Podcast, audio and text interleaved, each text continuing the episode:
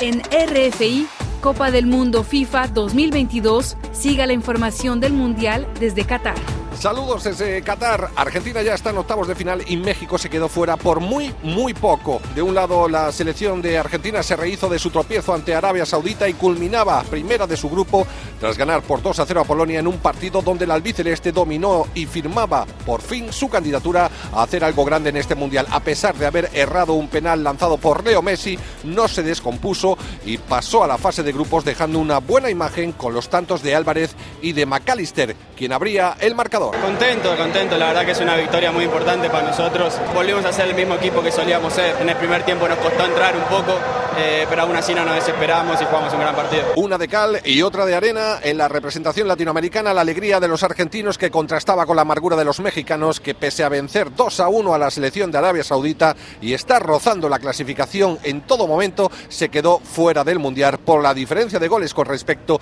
a la selección de Polonia. Las declaraciones son del atacante Luis Chávez. Tristeza, no siento otra cosa, más allá de cómo jugamos, del resultado, la verdad que tuvimos que ser más contundentes, independientemente de cómo hayan quedado los demás. De otro lado, la selección francesa, que ya estaba clasificada, perdía su último partido de la fase de grupos ante Túnez por 1 a 0. De nada le servía la victoria al equipo africano, ya que se quedaba fuera del Mundial merced a la victoria de Australia, también por 1 a 0 ante el combinado de Dinamarca. Mundial de Fútbol 2022 en Radio Francia Internacional.